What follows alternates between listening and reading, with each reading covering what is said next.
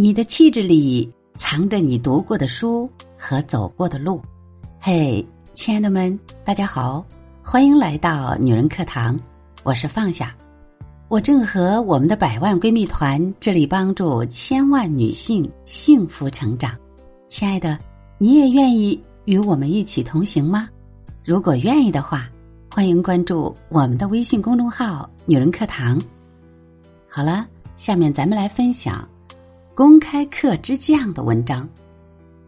BBC 纪录片揭秘：长胖都是因为心情不好。你长胖是有原因的。励志一时爽，减肥火葬场。多少嘴上喊着减肥，身体却在认真践行非自然死亡。女主那句经典台词：“有时间绝望，还不如去吃美食，然后睡个觉。”于是加班太累了，吃顿好的回回血。好不容易周末了，吃顿好的放松放松。发工资了，必须吃顿好的犒劳自己。即使不饿，现代人大概也能找出一万种理由给自己加餐。偶尔用食物来放松不是坏事，但是当我们将食物作为应对压力的一种手段。逐渐依赖食物带来的愉悦感，问题就会产生。一个一直被我们忽略却非常容易变胖的原因，就是情绪性进食。被忽视的情绪化进食，让多少人变胖？当你感到沮丧时，可能会买一大杯奶茶；感到无聊寂寞时，你也许会吃下一整桶炸鸡。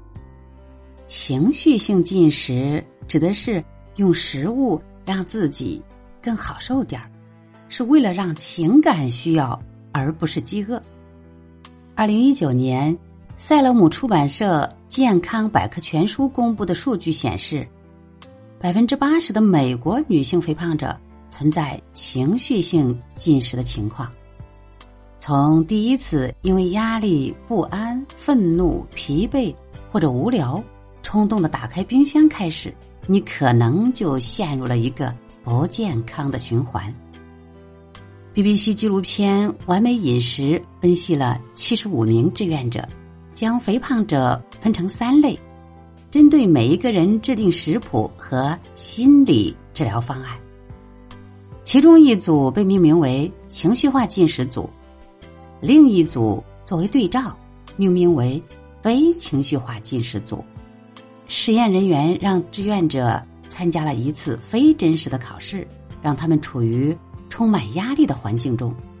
考试结束后，志愿者进入餐厅吃饭。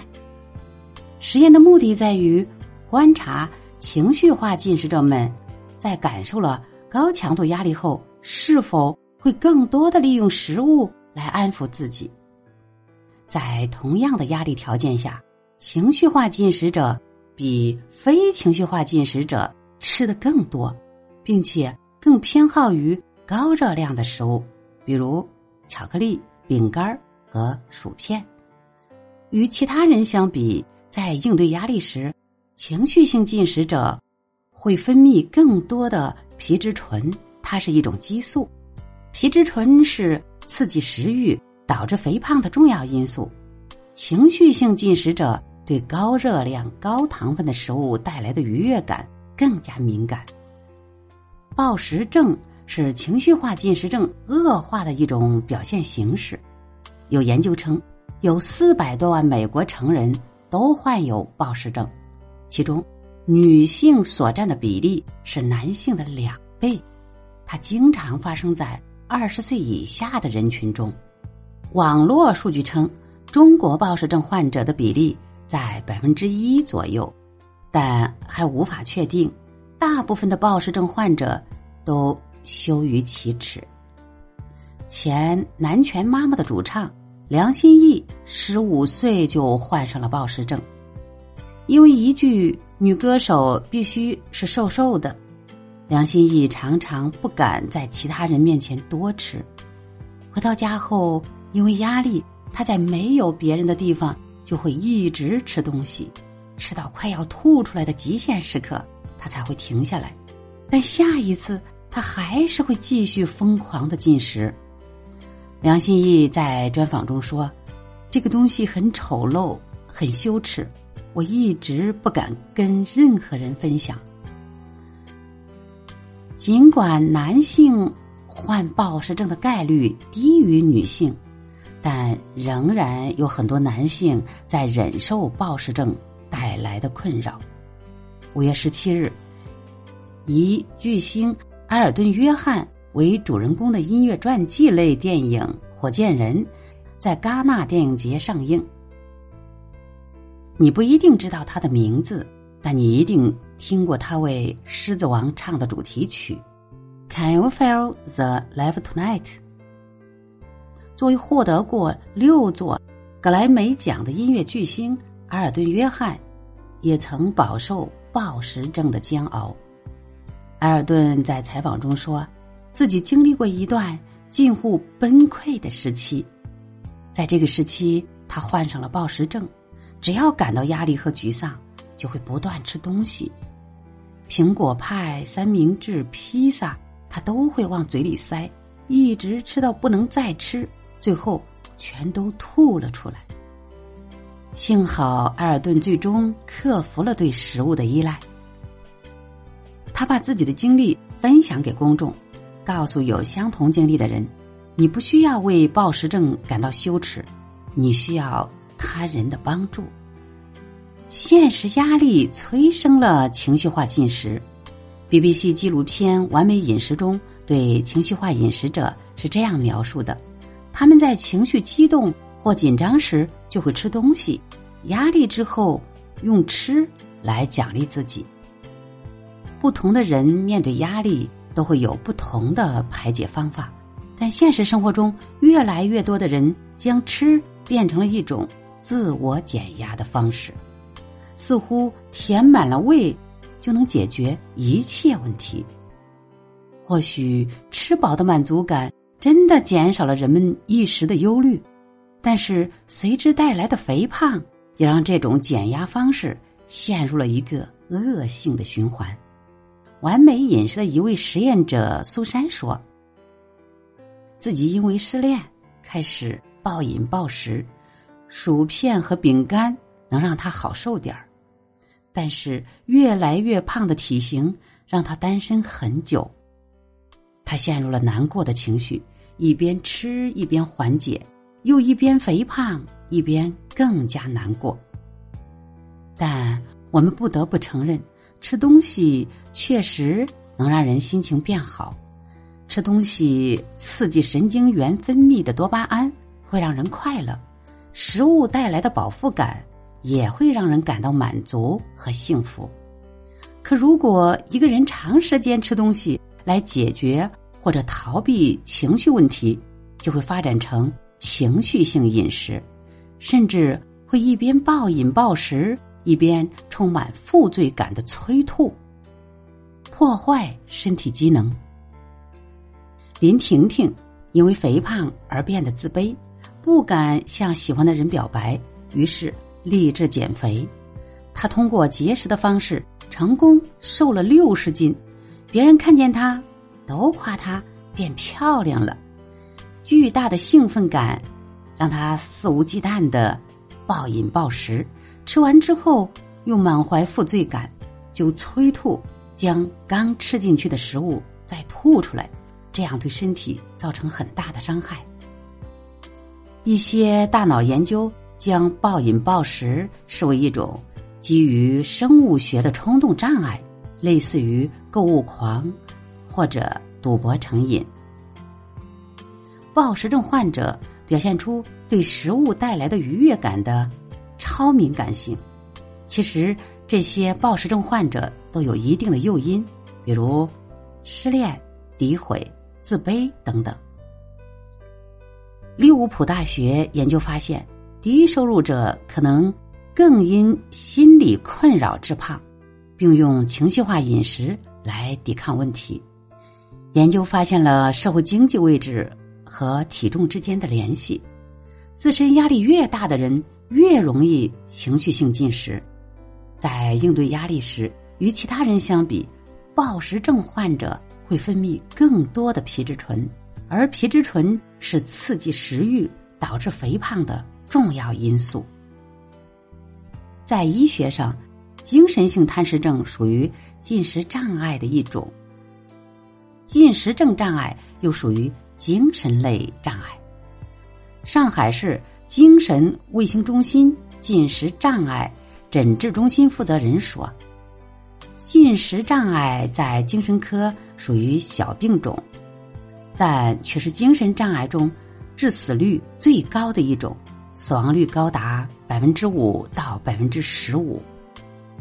现代人的精神压力来自于方方面面，经济的困窘、感情的不顺、工作的繁重。”都可能引起人们的情绪化饮食，这或许是最简单的减压方式，但绝对不是唯一的。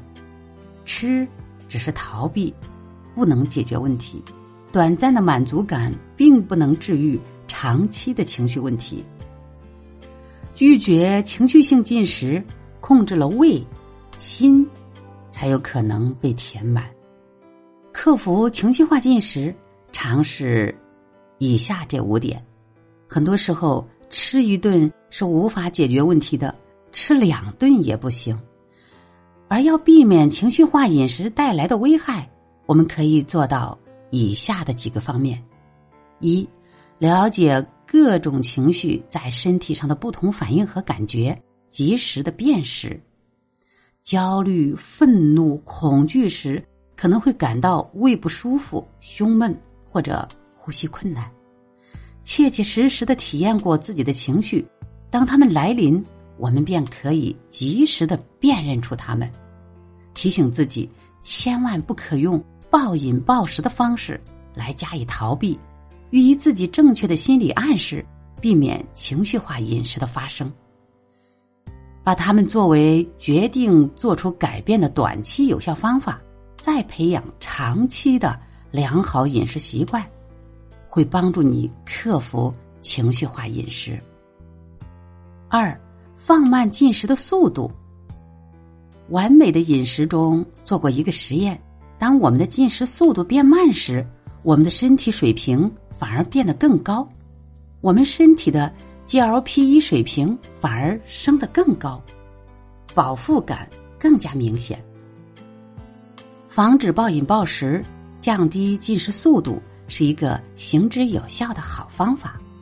其次，当我们放慢了自己吃饭的速度时，我们可以更清晰的观察到自己生理上的饥饿程度，从而知道及时调整，就不会摄取过量的食物。三，合理宣泄情绪。当负面情绪来临之时，适当选择运动来予以宣泄，约上朋友打个球。参加拳击运动、跑步、游泳，用高强度的运动来调整身体能量的平衡，使自己处于正面积极的精神状态之中。同时，运动也是转移注意力的手段，借此避免暴饮暴食的发生。四、保证足够的睡眠。研究证明，睡眠不足。会使瘦素下降，进而增加饥饿感。